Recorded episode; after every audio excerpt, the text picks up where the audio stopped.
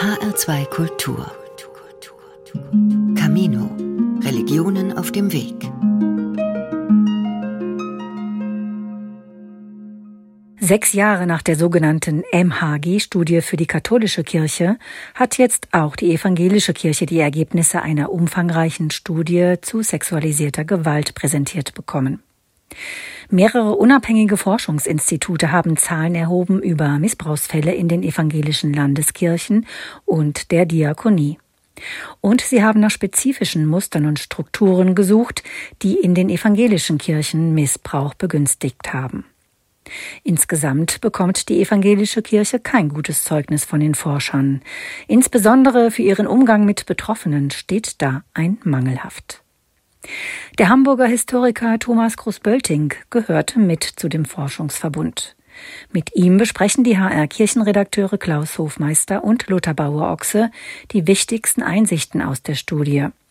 Sie fragen, warum die evangelische Kirche so lange so tun konnte, als sei sexueller Missbrauch für sie kein Thema und welche Konsequenzen jetzt aus den Untersuchungen folgen müssen. Herr Professor Großbölting, das Thema sexualisierte Gewalt im Raum der Kirche beherrscht in Deutschland seit 2010 die Schlagzeilen, als hunderte solcher Fälle im katholischen Canisius-Kolleg in Berlin bekannt wurden. Warum hat die evangelische Kirche so lange gebraucht, bis sie dem Thema in den eigenen Reihen auf die Spur gegangen ist? Das ist, Herr Hofmeister, eine ganz interessante Frage und ich will der Verwunderung noch mal so ein bisschen Verstärkung geben dadurch, dass ich den Impuls Ihrer Frage aufgreife. Es ist wirklich erstaunlich, 2010 Canisius, aber spätestens 2018 mit der großen MHG-Studie, wo sozusagen ja auch quantitativ belegt wurde, wie groß das Problem sexualisierter Gewalt im Bereich der katholischen Kirche ist. Was man zusätzlich sagen muss, 2020, 2021 entschließt man sich von EKD-Seite aus, die Forum-Studie in Auftrag zu geben und weiß eben auch, dass Ende 23, Anfang 24 die Ergebnisse kommen werden. Und man hat den Eindruck, dass die Verantwortlichen mehr überrascht als tatsächlich informiert oder vorbereitet agieren. Herr Großbölting, in der EKD hat man tatsächlich geglaubt, das ist kein Thema für die evangelische Kirche? Nein, das glaube ich nicht. Das implizite Wissen um sexualisierte Gewalt ist hoch. Wenn wir Aktenstudien betreiben, das bedeutet, dass wir eben in den evangelischen Verwaltungsstrukturen nach sexualisierter Gewalt suchen, dann finden wir viele Belege dafür. Erklären können wir diese Zurückhaltung vermutlich durch einen allgemeinen Punkt, und das ist die allgemeine Zurückhaltung von Institutionen über unangenehme Dinge zu sprechen. Das ist menschlich, das ist institutionell, das kennen Sie aus Ihrem eigenen Alltag. Und der zweite Punkt ist eben, dass wir ein spezifisches Selbstbild der protestantischen Kirche mit in Rechnung stellen müssen. Seit 2010 fährt man im Schatten der Diskussion über die katholische Kirche und kann das Selbstbild pflegen, eigentlich die bessere Kirche zu sein. Man ist partizipativ, man ist weniger hierarchisch, demokratisch. Man hat keinen Zölibat, auch Frauen können Geistliche werden und so weiter und so fort. Und damit verbindet sich dann mindestens implizit die Hoffnung, dass das Phänomen doch nicht so durchschlagend sein wird wie in der katholischen Kirche. Mhm. Sie haben ja eine Missbrauchsstudie für das katholische Bistum Münster geleitet, Herr Professor Großbölting, und sind von daher sehr vertraut mit den katholischen Rahmenbedingungen. Was ergeben denn die Zahlen? Ist die evangelische Kirche so als Kirche ohne Zölibat, ohne die rigide katholische Sexualmoral am Ende dann tatsächlich weniger gefährlich für Minderjährige als die katholische? Nein, also diese Schlussfolgerungen lassen die Zahlen nicht zu. Den ersten Punkt, den wir, glaube ich, alle aus dem Projekt machen müssen, ist, die Zahlen, die wir auf der protestantischen Seite haben, sind schwächer als die Zahlen, die wir auf der katholischen Seite haben. Und das hängt mit Abstimmungsproblemen, mit fehlender Datenzulieferung zusammen, die eigentlich von Seiten der EKD und von Seiten der Landeskirche aus zugesagt wurde, sodass wir eigentlich quantitativ kein umfassendes Bild davon haben, wie stark quantitativ sexualisierte Gewalt im Bereich der evangelischen Kirche vorgekommen ist.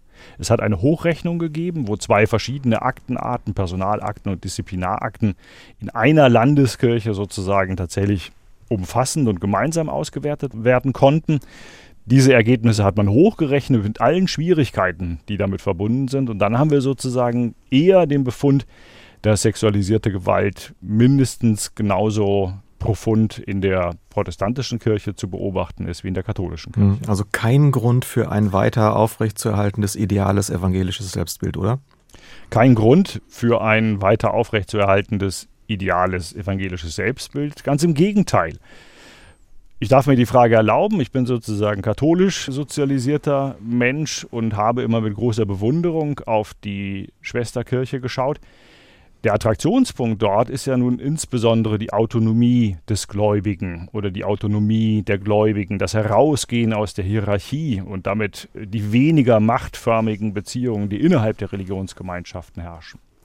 Der Befund, den wir jetzt haben, was die Zahlen betrifft, in aller Schwäche, die ich eben skizziert habe, ist, dass weder dieses evangelische Selbstbewusstsein und die Freiheit des Christenmenschen als Losung sozusagen dort zum Tragen kommt, noch die andere Behandlung der Gleichstellungsfrage. Während wir im Katholizismus eben einen durchweg männlichen Klerikalismus haben, haben wir in den evangelischen Landeskirchen ja die Situation, dass mittlerweile in allen Landeskirchen Frauen und Männer Geistliche werden können.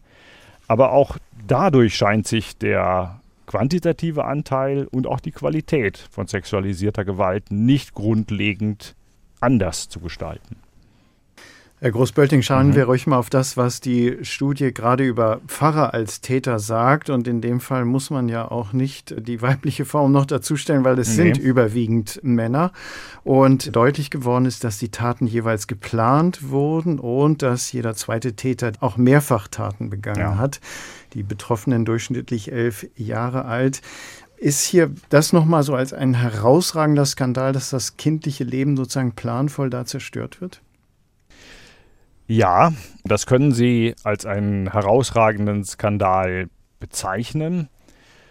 Wir haben im katholischen Bereich verschiedene Tätertypen identifizieren können. Wir sind auf der protestantischen Seite nicht so weit gekommen, weil das Zahlenmaterial und auch die Dichte der Studien noch nicht so weit trägt. Da werden wir erst in Zukunft Aussagen machen können. Es gibt im katholischen Bereich den Befund, dass es wenig Priester gibt, die sozusagen mit dem festen Vorsatz in den Priesterstand gehen, dort pädosexuelle Neigungen auch erfüllen zu können. Sondern es gibt eher einen größeren Teil der klerikalen Täter, ich spreche jetzt weiterhin nur von der katholischen hm. Seite, der eher sozusagen eine Entwicklung hat Idealtypisch ist eben derjenige, der dann in sein Pfarramt einrückt, zehn Jahre lang dort arbeitet, Enttäuschungen erlebt hat, sich nach Nähe sehnt, auch nach körperlicher Nähe sehnt. Und dann ist er derjenige, der eben durchschnittlich zehn Jahre nach seiner Priesterweihe dann anfängt, sich missbräuchlich zu verhalten vor allen Dingen gegenüber Jungen, weil er auf die, als Messdiener sind Mädchen erst äh, in den vergangenen Jahren zugelassen worden, weil er auf die einen besonderen Zugriff hat. Wie diese Verläufe im Protestantischen sind, ob wir da typische, idealtypische Modelle feststellen können. Daran müssen wir weiter arbeiten. Überraschend ist der Befund, es sind durchweg Männer. Wir haben ein Durchschnittsalter von 43 Jahren und drei Viertel dieser geistlichen Missbrauchstäter sind ihrerseits verheiratet. Mhm.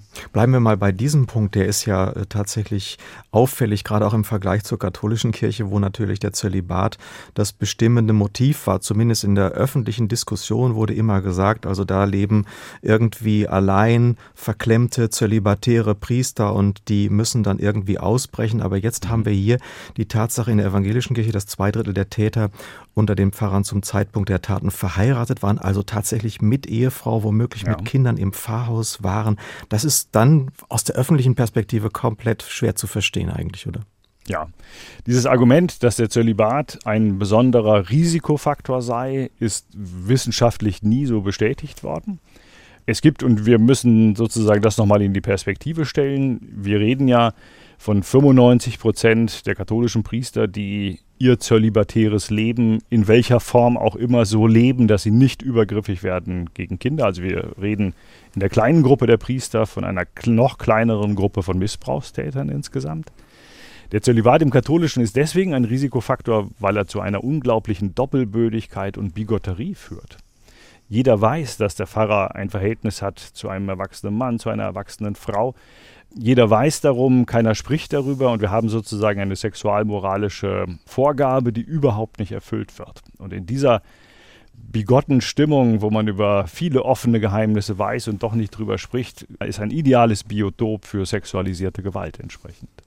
Im Protestantischen funktioniert die Aufwertung des Geistlichen anders. Wir haben auf der einen Seite die kulturelle Aufladung des Pfarrhauses, was ja sozusagen nicht nur religiös, sondern auch bildungsbürgerlich schon seit dem 19. Jahrhundert zum Tempel besonderer Zusammenhänge stilisiert wird.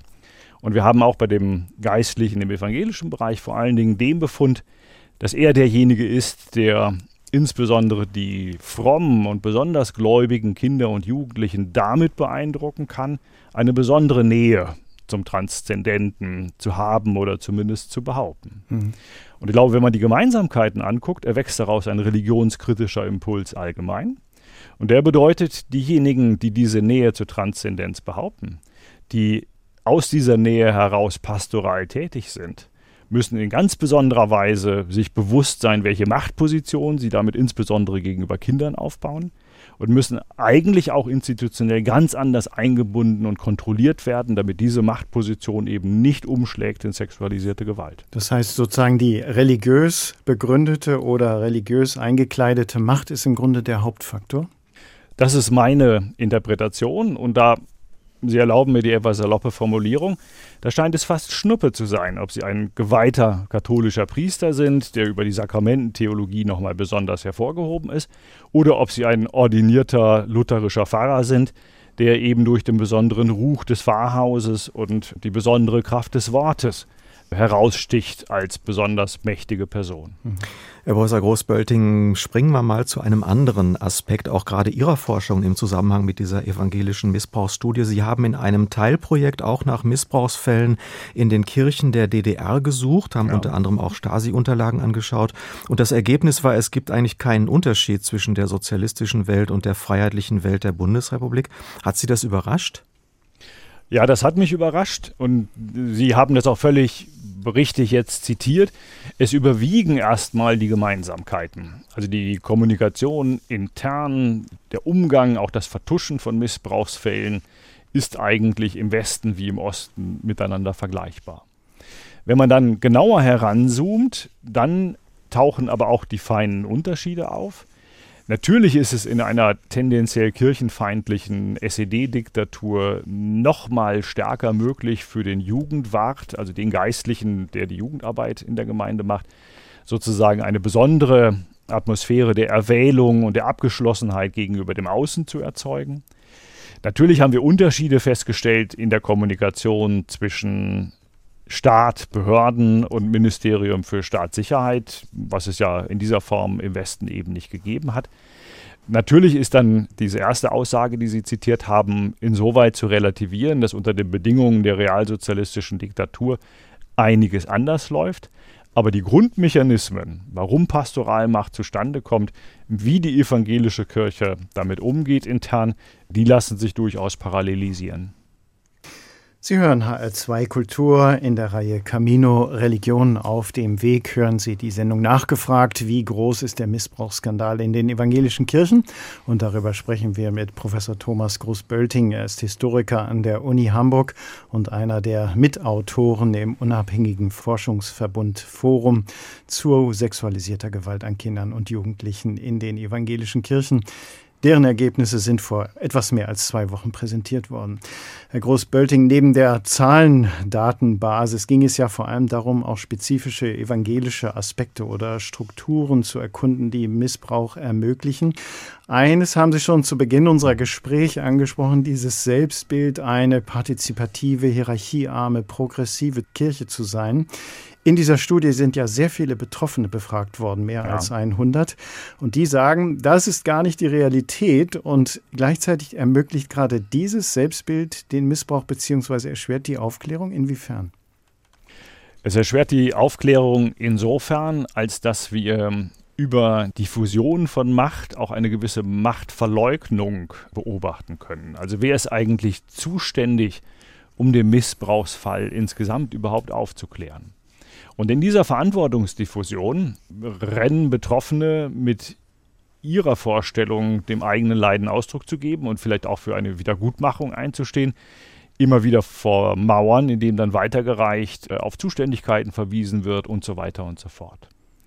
Diese Beobachtung, Herr Bauerachse, das ist immer wichtig, ist keine Werbung für eine hierarchische mhm. Organisation. Das ist sozusagen nicht die Werbung fürs Papsttum in der katholischen Kirche, ich sehe diesen Wert einer partizipativen und auf demokratische Strukturen aufbauenden Kirche als sehr hoch an. Aber es ist schon die Werbung dafür, flache Hierarchien eben damit zu verbinden, dass es trotzdem klare Verantwortungsstrukturen und klare Strukturen der Fachaufsicht gibt, wo dann Fälle wie sexualisierte Gewalt eben auch behandelt aufgearbeitet und politisch entschieden werden können. Sie haben eben das Stichwort Verantwortungsdiffusion gebraucht, Herr Professor Groß-Bölting. In der katholischen Kirche gab es ja auch den Befund, dass da auch bewusst vertuscht wurde, dass also Aufarbeitung verhindert wurde. Gab es das in den evangelischen Kirchen auch bewusst oder vielleicht sogar auch unbewusst so eine Vertuschung von Missbrauchsfällen? Unbewusst gab es diese Tendenz auf jeden Fall und in vielen Fällen. Die Idee von einem Milieu der Geschwisterlichkeit, von der besseren Kirche hat in vielen Fällen dazu geführt, dass man nicht wahrhaben wollte, nicht verbalisieren wollte, was geschehen ist, um das entsprechend wegzuschieben. Wir haben auch, und da mag nochmal ein Unterschied beispielsweise zu den Landeskirchen im Westen zu beobachten sein, wir haben zumindest für die Landeskirchen im Osten auch feststellen können, dass es dort einen offensiven Umgang mit sexualisierter Gewalt von Geistlichen gab indem diese Geistliche dann eben aus ihrem geistlichen Stand entpflichtet wurden, dann in die Diakonie übernommen wurden, um da weiterhin in Lohn und Brot zu sein und nach einer gewissen Karenzzeit dann wieder in den geistlichen Stand übernommen wurden. Das bedeutet, dass man dort ein zielgerichtetes Verhalten von Seiten der vorgesetzten Strukturen hatte, um mit dieser sexualisierten Gewalt nicht im Sinne einer Aufdeckung und Aufarbeitung umzugehen, sondern um vor allen Dingen die geistlichen Brüder zu schützen, die diese sexualisierte Gewalt begangen hatten.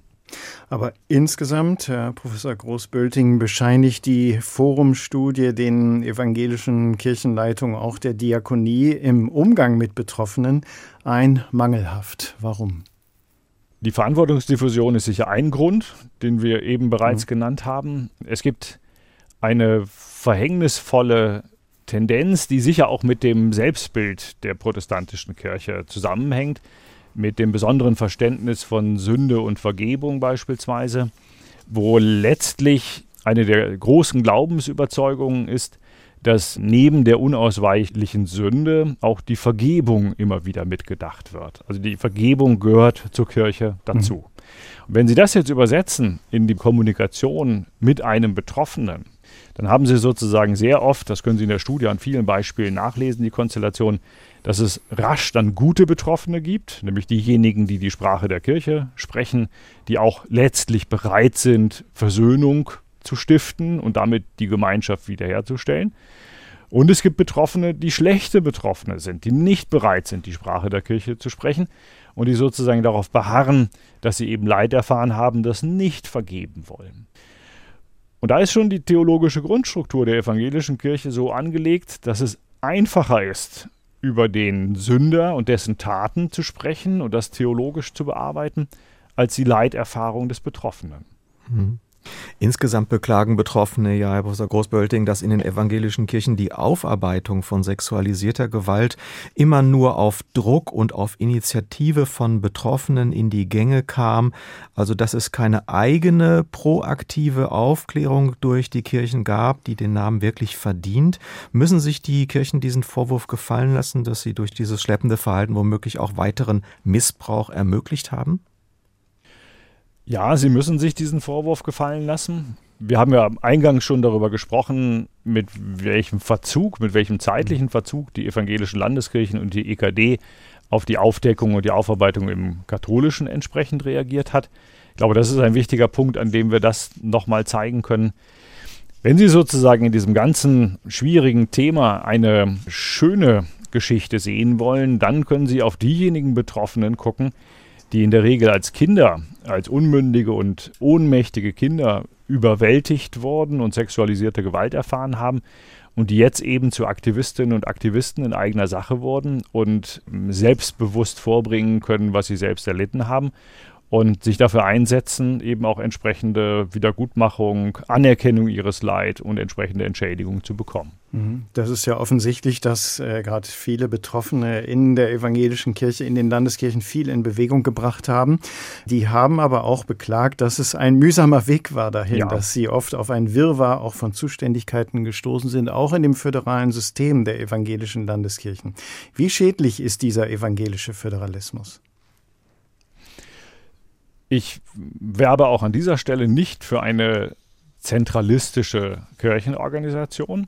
Ich glaube, dass der evangelische Föderalismus vieles zu bieten hat, aber im Sinne der Arbeit mit Betroffenen schnell dazu kommen muss, einheitliche Standards bereitzustellen. Es kann nicht sein, dass Sie als Betroffener sich an die jeweilige Landeskirche haben und manchmal Glück haben, dass es dort eine Stelle gibt, die fachkundig dazu beraten kann, dass Sie an eine reiche Landeskirche geraten, wo die Anerkennungszahlungen oder die Entschädigungszahlungen entsprechend hoch sind, oder dass Sie eben umgekehrt an eine Institution, eine Landeskirche geraten, wo niemand ist, der Ansprechpartner, Ansprechpartnerin ist und wo es kein Geld gibt als Entschädigung. Ich plädiere nicht dafür, den Föderalismus in der Kirche abzuschaffen, aber ich plädiere schon dafür, dass man im Rahmen der EKD-Strukturen schnellstens dazu kommen muss, einheitliche Standards und einheitliche Vorgehensweisen bei Missbrauchsfällen zu etablieren. Da sind wir jetzt schon auch bei dem Stichwort Konsequenzen und Empfehlungen. Das ist ja doch eine sehr, sehr umfangreiche Hausaufgabe, die Sie mit dieser Studie auch den evangelischen Kirchen gegeben haben in Deutschland. Und ein Aspekt ist ja die besondere Bedeutung die die Beteiligung von Betroffenen hat. Also bei all dem, was jetzt zu geschehen hat, was jetzt an Konsequenzen geschehen muss, sollen die Betroffenen eine wichtige Rolle spielen. Aber was heißt denn Partizipation? Welche Rolle ist denn die richtige, die bessere für die Betroffenen? Ich kann das aus der Beobachtung sagen und auch aus Gesprächen mit Betroffenen. Mein Eindruck ist, dass die Idee des Beteiligungsforums, wo man sozusagen von EKD-Seite aus jetzt ein Gremium errichtet, in dem EKD-Vertreterinnen und Vertreter sind und betroffenen Vertreterinnen und Vertreter und gemeinsam an dieser Sache arbeitet, eigentlich genau diese Tendenz zum geschwisterlichen Milieu nochmal aufnimmt, wo man schon strukturell darauf ausgeht, dass es in der Sache eine Lösung und Versöhnung geben muss. Meines Erachtens wäre es viel besser, die Betroffenen zu befähigen, ihre Sache zu vertreten und zu akzeptieren, dass es hier erstmal ein starkes Gegenüber gibt. Es gibt nämlich das legitime Interesse von Betroffenen auf Wiedergutmachung, auf Anerkennung ihres Leids, auf Aufarbeitung dessen, was passiert ist. Und dem darf sich die Kirche nicht entziehen, indem man jetzt die Betroffenen in eigene Strukturen einlädt und sozusagen in der freundlichen Umarmung die eigenen Ansprüche der Betroffenen eher erstickt, als die groß werden lässt. Ich glaube, dass auch da im Moment eher ein falsches Konsensmodell vorherrschend ist, als ein tragfähiges Konzept für die Zukunft. Also eher ein deutliches Gegenüber, was auch Konflikt und Reibereien ermöglicht. Hm. Genau, und aus diesem Streit könnte dann mhm. eben ein produktiver Umgang und vielleicht sogar der ein oder andere theologische Impuls für mhm. die evangelische Kirche erwachsen. Professor Groß-Bölting, Sie haben einheitliche Standards für die verschiedenen Landeskirchen angesprochen. Gilt das auch für Anerkennungsleistungen? In der Studie ist von angemessenen Anerkennungsleistungen die Rede. Was wäre das? Das ist ein ganz schwieriges Feld, mhm. bei dem ich auch wenig kompetent bin. Da müssen Sie Juristinnen und Juristen fragen. Das gilt es ja nicht nur abzugleichen zwischen der evangelischen und der katholischen Kirche, sondern da geht es ja auch darum, weltliche Gerichte mhm. und deren Zuweisungen von Entschädigungszahlungen beispielsweise mit ins Kalkül zu ziehen. Das, was bislang versucht wurde, das ist die einzige Beobachtung, die ich zu diesem Aspekt beisteuern kann, sowohl auf der katholischen Kirche mit dem Verfahren Anerkennung des Leids, wie auch mit dem völlig unkoordinierten Vorgehen auf der evangelischen Seite hat so nicht funktioniert. Mhm. In der katholischen Kirche gab es ja den öffentlich geäußerten Satz eines leitenden Bischofs, wir schaffen es nicht allein mit der Aufarbeitung unserer Missbrauchsgeschichte und man hat dann Aufarbeitungsstandards ausgearbeitet zusammen mit dem unabhängigen Beauftragten der Bundesregierung für Fälle sexuellen Missbrauchs. Wie sehen Sie die Aufgabe des Staates im Blick auf jetzt die evangelische Missbrauchsgeschichte? Braucht es jetzt mehr Staat, um der evangelischen Kirche auch noch Beine zu machen? Das ist eine sehr ambivalente Angelegenheit und Sie haben völlig richtig die Situation in der katholischen Kirche skizziert. Es ist schwierig, sich an den eigenen Haaren aus dem Sumpf zu ziehen und trotzdem müssen wir als Gesellschaft, muss die Politik das von der Kirche zunächst einmal verlangen. Trotzdem wäre es meines Erachtens gut, wenn es stärkere staatliche Strukturen gibt, die diesen Prozess kritisch begleiten und eventuell auch evaluieren, antreiben und so weiter und so fort. Es gibt dafür mit UBSKM, also der unabhängigen Beauftragten für Fragen des sexuellen Kindesmissbrauchs, eine gute Struktur, die aber von Seiten des Bundestags aus meines Erachtens noch viel stärker gemacht werden müsste, sowohl in ihren eigenen Rechten wie auch in den Rechten gegenüber dem Parlament beispielsweise. Eine Berichtspflicht wäre da sicherlich sehr angebracht und die auch personell stärker ausgestattet werden müsste, sodass sich die Kirchen in Kooperation, aber auch in Auseinandersetzung mit UBSKM daran machen müssten, meines Erachtens selbst aufzuarbeiten, dabei aber staatlich kritisch beäugt und kritisch begleitet werden. Herr Professor Großbölting, wir haben begonnen mit der Frage, warum die evangelische Kirche so lange, ich sage es jetzt mal so im Windschatten der Katholiken segeln konnten. Jetzt seit gut zweieinhalb Wochen sind die Ergebnisse dieser Forumstudie bekannt. Es gab auch einen Fachtag der Forscherteams mit Kirchenvertretern. Wie ist Ihr Eindruck von den Reaktionen bisher? Sind die evangelischen Kirchen jetzt auf dem richtigen Weg? Ich bin da nicht Insider. Ich weiß nicht, was in der EKD oder in den einzelnen Landeskirchen beraten wird, aber ich verfolge natürlich die Presse, was Sie, was andere berichten darüber mit großem Interesse. Ich sehe, dass es im Moment eher ein unkoordiniertes Vorpreschen einzelner Landeskirchen gibt, die irgendwelche Zahlen veröffentlichen, um das Ausmaß von sexualisierter Gewalt in ihren Zuständigkeitsbereichen zu beschreiben. Ich habe äh, die Äußerung von Frau Feers, also der EKD-Vorsitzenden, im Ohr, dass man jetzt zunächst im Beteiligungsforum beraten und dann auf der nächsten Synode auch entscheiden werde. All das deutet für mich darauf hin, dass es zumindest keinen gewaltigen Ruck gegeben hat durch diese Forumstudie, sondern dass man zunächst einmal so sich durchlaviert und versucht, in Abstimmung mit den Landeskirchen in irgendeiner Art und Weise damit umzugehen. Besonders hoffnungsvoll ist dieser Start aus meiner Perspektive nicht. Herr Professor Großbölting, wir danken Ihnen für das Gespräch. Ich bedanke mich. Nachgefragt. Wie groß ist der Missbrauchsskandal in den evangelischen Kirchen?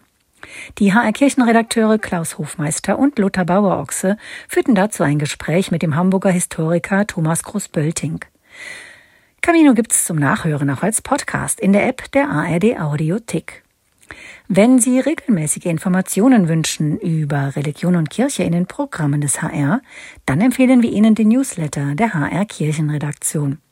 Sie können ihn im Internet bestellen unter der Adresse hr.de-religion.